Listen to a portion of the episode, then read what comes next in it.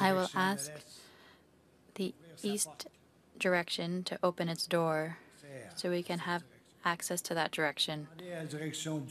I will ask the southern direction to open its door as well. To have, to have access to that direction, I will ask the western direction to open that door. Put your hands on your heart, each one of you. The heart can be like a talking stick, but that's where the Creator put wisdom in humans. And we often need to remind ourselves of this. It's an important gesture to connect ourselves with that wisdom.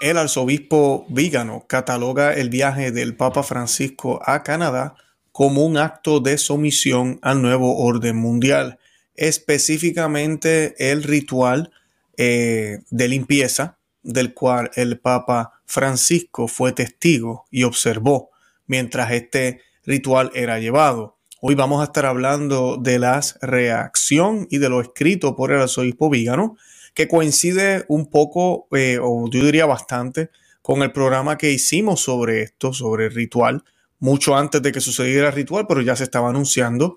Así que yo los invito a que vean ese programa y que también observen y vean el programa que hicimos analizando toda la situación de Canadá y la historia del catolicismo en Canadá, justo con el doctor César Félix Sánchez, que creo que no se lo deben perder. Hoy voy a estar compartiéndole este eh, artículo de cómo el Papa Francisco lamentablemente se dedicó a pedir disculpas en el nombre de la iglesia, escuchó insultos por parte del presidente o el primer ministro, disculpen, de Canadá eh, hacia la iglesia y eh, pidió disculpas, como dije ya, por la evangelización realizada en el pasado. Lo peor de todo fue el hecho de haber atendido un ritual, sí, un ritual indígena podrán decir, o un ritual de las, de las civilizaciones eh, primarias o de las que han estado siempre ahí, originarias, como llaman ellos. Pero ¿saben lo que realmente es esto? Cualquier ritual, cualquier cosa que trate de reemplazar al verdadero Dios, que desvíe a, a poblaciones, a personas, a pensar que hay otra cosa, ente o fuerza distinta a Dios que puede reemplazar a ese Dios o que simplemente los endormezca, los coloque en una posición de no querer escuchar ni aceptar que puede ser que lo que tienen no es verdad, eso es del diablo. O sea que podíamos decir, o podríamos decir, que el Papa presenció un ritual satánico, sí, satánico, aunque tal vez Satanás no fue mencionado, y no dijo absolutamente nada, incluso con mucho gusto estuvo ahí sentado. De eso y mucho más es lo que nos habla el arzobispo Vígano y de eso y mucho más es lo que vamos a estar hablando en el día de hoy.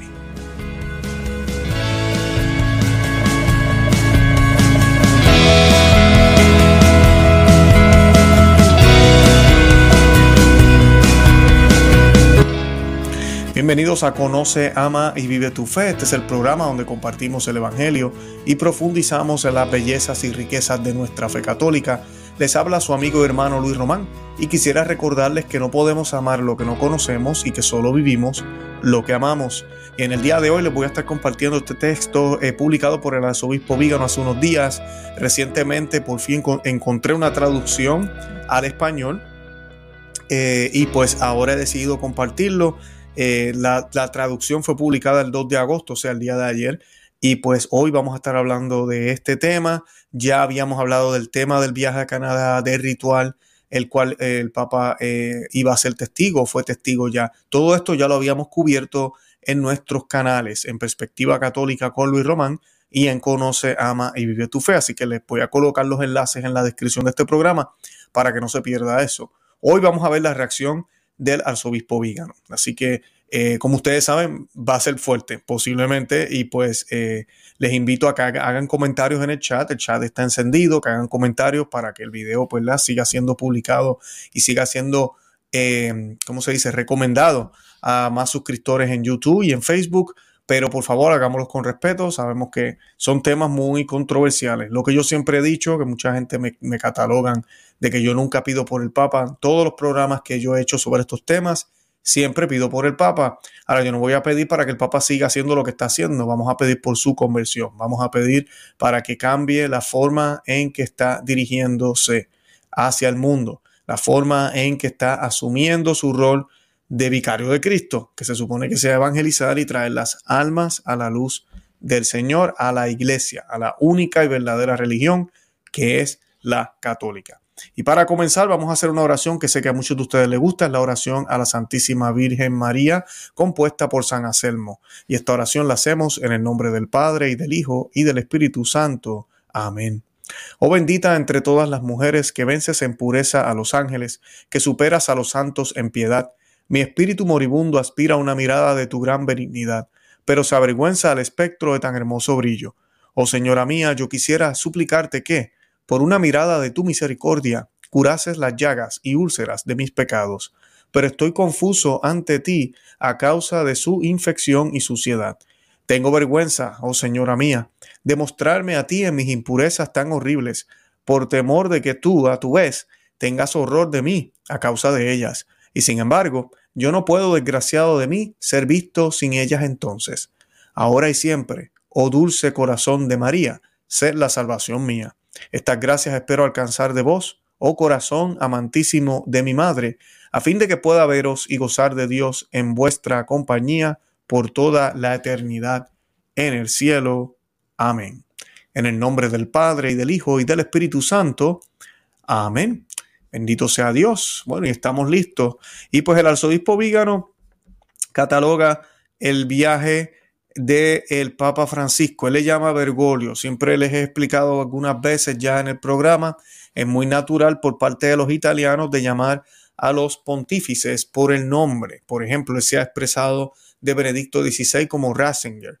Eh, le ha hablado de Juan Pablo II como Caro Gualtigua o Guaitigua, ¿verdad? Guaitigua hizo esto, Guaitigua. Eso no significa que no reconoce al Papa. Simplemente es la manera de llamarlo por el nombre de pila, como podríamos decir. Así que cuando dice Bergoglio, pues la gente, oh, qué despectivo. Bueno, ese es el nombre de él. No es nada despectivo. Aunque sí, el tema y lo que estamos hablando, pues mira, podría sonar despectivo. Y pues eh, Viga no hace eso mucho, utiliza a los dos, Papa Francisco, utiliza a Bergoglio, así que me gusta aclarar eso. Y yo estoy leyendo el texto de él, no son las palabras mías, aunque estoy muy de acuerdo con todo lo que él menciona. Él comienza con una frase de C.K. Shirt Chesterton.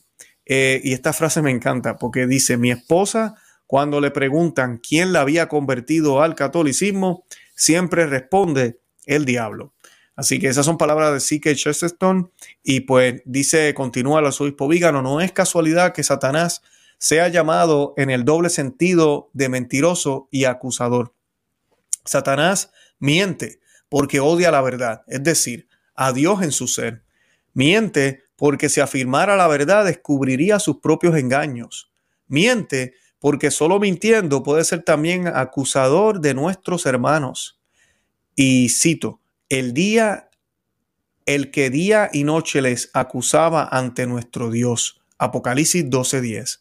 Y así como la Santísima Virgen, cierro la cita, y así como la Santísima Virgen, tabernáculo de la verdad encarnada, es abogada nuestra, Así Satanás es nuestro acusador e inspirador de falsos testigos contra los justos. Continúo con el texto del arzobispo Vígano.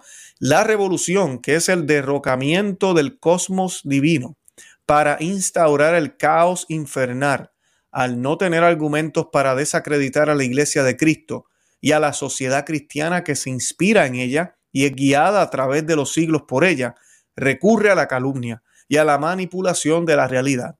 La cultura de la cancelación no es más que el intento de poner en juicio las civitas dei para condenarlas sin prueba, imponiendo las civitas diaboli, eh, su contra, contrapartida de supuesta libertad, igualdad y fraternidad.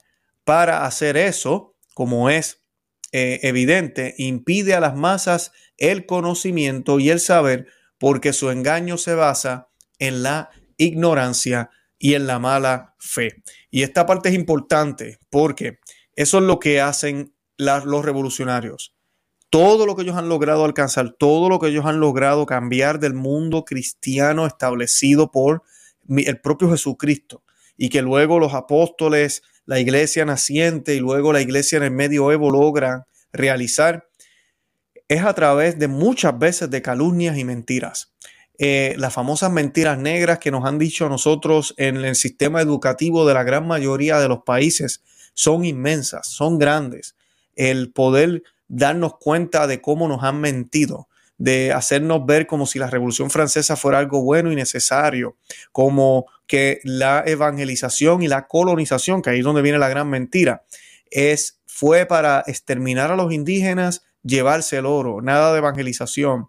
Y pues todo esto sabemos que es mentira, que hubieron sus instantes, que hubieron sus cosas aquí allá aisladas, claro que sí, pero esa no fue la intención de la corona española, esa no fue la intención mucho menos de la Iglesia Católica. Continúa el arzobispo Vígano. Esta premisa es necesaria para comprender la gravedad del comportamiento de quien usurpa el poder vicario derivado de la suprema autoridad de la Iglesia para calumniarla y acusarla frente al mundo en una grotesca parodia del juicio de Cristo ante el Cenedrín y Pilatos.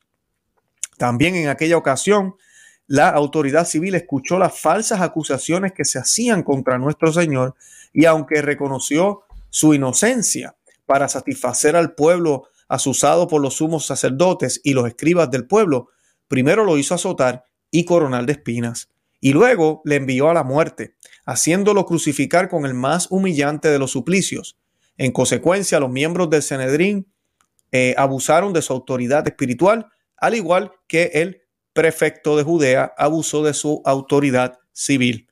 La misma farsa se ha repetido en el curso de la historia mil y mil veces, porque detrás de cada mentira, detrás de cada acusación infundida contra Cristo y contra su cuerpo místico, que es la iglesia, se esconde el diablo, el mentiroso, el acusador, y es evidente, más allá de cualquier duda razonable, que esta acción satánica es la inspiradora de los hechos que la prensa informa estos días, desde los perfidos mea culpa de Bergoglio por las supuestas culpas de la Iglesia Católica cometidas en Canadá en perjuicio de los pueblos indígenas, hasta su participación en ritos paganos y ceremonias infernales de evocación de los muertos. Sobre las culpas de los misioneros jesuitas, creo que el medio, y él menciona aquí el correspondencia romana, ha respondido exhaustivamente enumerando las atrocidades a las que fueron sometidos los mártires de Canadá a mano de los indios iroqueses. Lo mismo ocurre con las supuestas acusaciones relativas a los internados indios que el Estado había confiado a la Iglesia Católica y a los anglicanos para civilizar a los nativos y favorecer la asimilación de la cultura cristiana en el país. Descubrimos así que los oblatos de María Inmaculada fueron los únicos defensores de la lengua y del modo de vida tradicional de los indios de Canadá, a diferencia del gobierno y de la iglesia anglicana, que insistían en una integración que desagregaba a los nativos de sus orígenes. También nos enteramos de que el supuesto genocidio cultural de los pueblos indígenas, del que debía ocuparse la Comisión eh, eh, Reconciliadora o de la Reconciliación en el 2018, perdón, 2008, se ha transformado desde entonces sin ninguna base de verdad ni verosimilitud en genocidio físico, gracias a una campaña mediática completamente falsa, apoyada por el primer ministro Justin Trudeau, protegido de Klaus Schwab y notorio defensor del globalismo y de la agenda de Davos. Y pues eh, hay bastante aquí, pero quería eh, rescatar aquí algo importante y son estos eh, realidades. Cuando nosotros hemos hablado aquí de la colonización, yo tengo varios programas, incluso hemos hablado eh, con el, doctor Juan Bosco, tengo varios programas, son viejitos ya, pero por ahí están. Y recuerdo que hablábamos esto profundamente y es que hay una gran diferencia entre lo que pasó en los lugares donde estaba la Iglesia Católica cuando llega a los europeos, podemos decir, aquí a América, y cómo la corona inglesa o protestante eh, manejó la situación. Eh, en, las, en los países católicos vemos eh, cómo se favorecía una, una asimilación también, claro que sí, pero también se respetaban los derechos de estos indígenas. Se, se promovía el, la integración, incluso se promovió las relaciones interraciales. Por eso usted ve que tenemos mestizos en nuestros países, pero usted no ve eso acá en Estados Unidos, porque acá fue distinto, acá no se mezclaban, acá eran eh, miembros de, eran, eran poca cosa, incluso se, se, mataron a, los, a muchos de los indígenas. Eso aquí en los Estados Unidos, y no fueron los católicos, como muy bien acerta el arzobispo Vígano al hablar de los anglicanos, que son de Inglaterra, y hablar del gobierno como tal, de la corona, de ellos. Así que vemos esta distinción que es muy importante y cómo los católicos que se encontraban en aquel momento, los oblatos de María Inmaculada, fueron los únicos defensores de la lengua y del modo de vida tradicional de los indios en Canadá. Y eso es bueno rescatarlo. Lamentablemente parece que el Papa Francisco no sabe clases de historia. Continúo aquí con el arzobispo Vígano. Dice, pero si la verdad también ha sido reconocido oficialmente por los expertos e, historiadores no partidistas, sin embargo, el culto a la mentira ha seguido su curso inexorable, culminando con las disculpas oficiales del jefe de la iglesia exigidas por Trudeau e inmediatamente refrendadas eh, por Francisco, quien no veía la hora de humillar una vez más la institución a que, a que indignamente representa.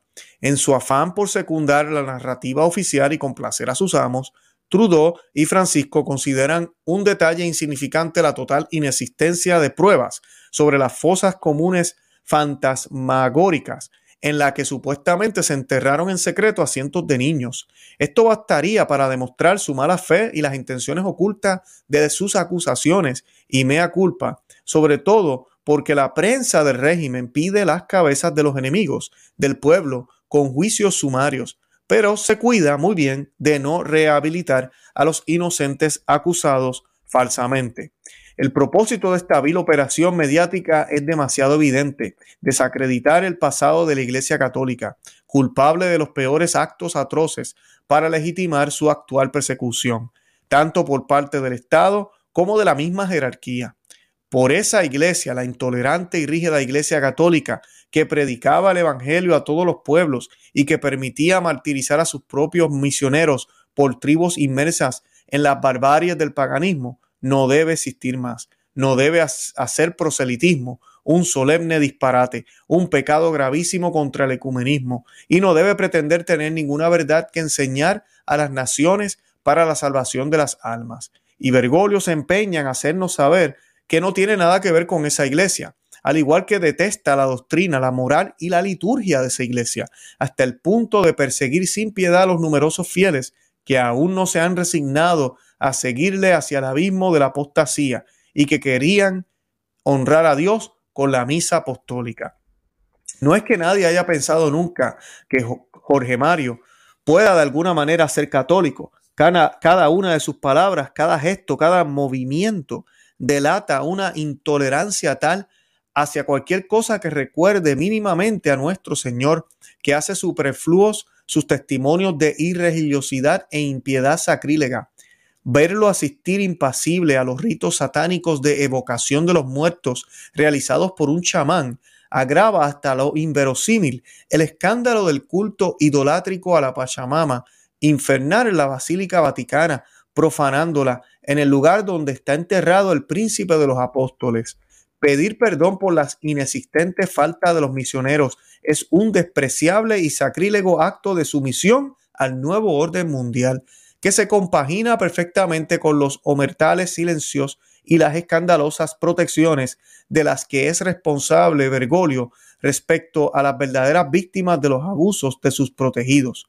Podremos oírle pedir perdón en China, en África, en los hielos de la Antártica, pero nunca le oiremos pronunciar una mea culpa por los abusos y crímenes cometidos en Argentina, por los horrores de la mafia, la, banda de McCarrick y sus cómplices, y de los que promovió como sus colaboradores.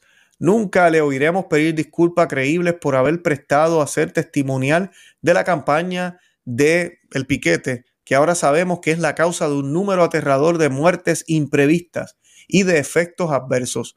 Por estas faltas nunca se dará golpe de pecho, es más, está orgulloso de ello y sabe que un gesto de sincero arrepentimiento no sería apreciado por sus mandates, mandantes que, que no son menos culpables que él.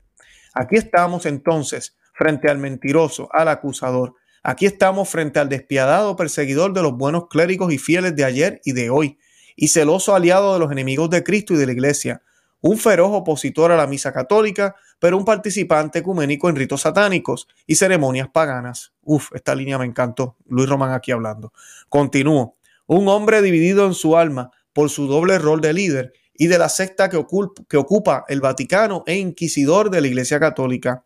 A su lado en esta escualida eh, está el monaguillo Trudeau, que propaga la doctrina de género y la ideología ABCDEFG, JK, LMNOPQ, en nombre de la inclusividad y de la libertad, pero que no ha dudado ni un segundo en reprimir con sangre los justos y legítimos levantamientos de la población canadiense, privada de sus derechos fundamentales, con el pretexto de la emergencia pandémica. Una buena pareja, sin duda. Ambos patrocinados en sus carreras por la élite globalista anticristiana, ambos puestos al frente de una institución con la tarea de demolerla y de dispersar a sus miembros, ambos traidores a su propio rol, a la justicia y a la verdad. Estos juicios sumarios podrán ser despreciados quizás por contemporáneos de mala fe o ignorantes, pero no resisten el juicio de la historia y mucho menos el juicio inapelable de Dios. Llegará el día en que el obispo de Roma será llamado a dar cuentas de su gestión. Dice el maestro de la parábola del Evangelio de ayer hasta que llegue este momento como miembros bautizados y vivos del cuerpo místico de Cristo. Recemos y hagamos penitencia para alejar de nosotros los castigos que estos escándalos atraen sobre la iglesia y el mundo. Invoquemos la intercesión de los mártires de Canadá, ultrajados por el acusador sentado en el trono de Pedro, para que obtengan del trono de Dios la liberación de la iglesia del presente flagelo. Carlos María Vígano, arzobispo, 1 de agosto 2022, San Pedro en cadenas, Santos Mártires Macabeos. Y pues eh, no estoy seguro si en el Novo Soldo se celebran también los mártires macabeos, pero sé que en el eh, calendario tradicional, 1 de agosto, esa es la fecha de ellos. Eh, son palabras fuertes, sé que tal vez algunos son nuevos en el canal, escuchan esto y dicen qué pasó aquí. Pues son palabras del arzobispo Vígano, quien no tiene pelos en la lengua. Y cuando él llama al Papa acusador, eh, en este caso lo está llamando acusador por acusar al, a los católicos del pasado, incluso algunos que dieron su vida por toda esta gestión de evangelizar y traer a Cristo. ¿Por qué los acusa? Porque pide perdón por lo que se hizo. Y cuando tú hablas de colonización, por eso los invito a que vean el programa que realizamos con el doctor César Félix Sánchez, profundizamos un poco más eh, en las palabras que dijo el Papa Francisco en su viaje. Vemos el error grave de decir colonización.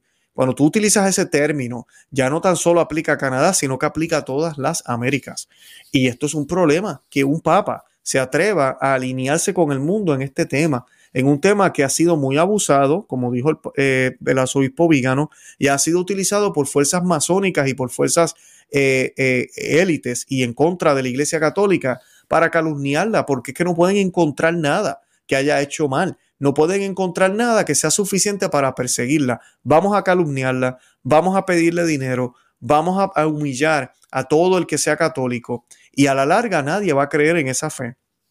Y ver cómo los líderes de la Iglesia Católica, comenzando por el que está vestido de blanco, estén de acuerdo con este tipo de agenda y de manera de, llevar eh, su ministerio, podríamos decir, pero ni aplica, yo creo, porque aquí no se habla de Cristo, aquí no se habla de conversión, aquí no se habla de, de, de, cambiar, nada de eso, sino que se habla de fraternidad, de unidad, de apreciar lo que tienen que darnos los demás, incluso si son ritos que no tienen ninguna validez, que son falsos y que su raíz es el mismo demonio.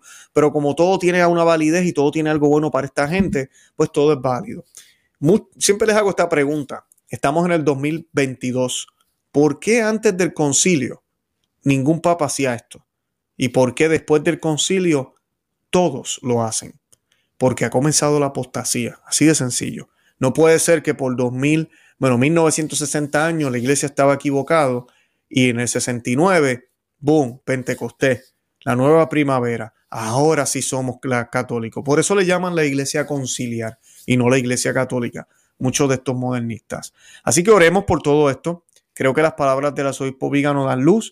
Y no olvidemos que lo importante aquí no es dividirnos, al contrario, unirnos al Señor, darnos cuenta que los lobos vestidos de oveja ahora sí se notan, se ven muy claros, que la cizaña y el trigo se está viendo con mucha claridad, se puede distinguir, o sea que el momento de la cosecha está muy cerca, o sea que eso significa que la siega está cerca. Y mira, van a venir cosas muy grandes y extraordinarias para los que se mantengan fiel, fiel al Señor, fiel a Dios y fiel a su iglesia católica. Yo los invito a que se suscriban aquí al canal a Conoce, Ama y Vive tu Fe. También que se suscriban a nuestro segundo canal, Perspectiva Católica con Luis Román. Estamos también en todos los medios sociales, Facebook, Instagram y Twitter por Conoce, Ama y Vive tu Fe. Nos encontramos también en Telegram para los que quieran seguirnos por allá y no se pierdan ninguna notificación.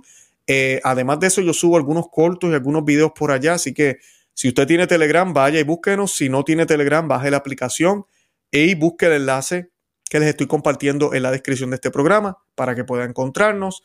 Y también nos encontramos con los miembros cristeros. Es una manera de yo eh, hacerle un regalo a los que me quieren apoyar eh, con donaciones y maneras de, de, apoyarnos. Simplemente miren en el enlace las opciones. Sé que muchos de ustedes me han preguntado sobre eso. Yo les recomiendo que lo hagan de esta forma, así me permiten a mí darle las gracias con contenido exclusivo y con algunos regalos. Y nada, de verdad que los amo en el amor de Cristo. Gracias por las oraciones, gracias por estar aquí con nosotros. Y Santa María, ora pro nobis. Que Dios me los bendiga. Bye bye.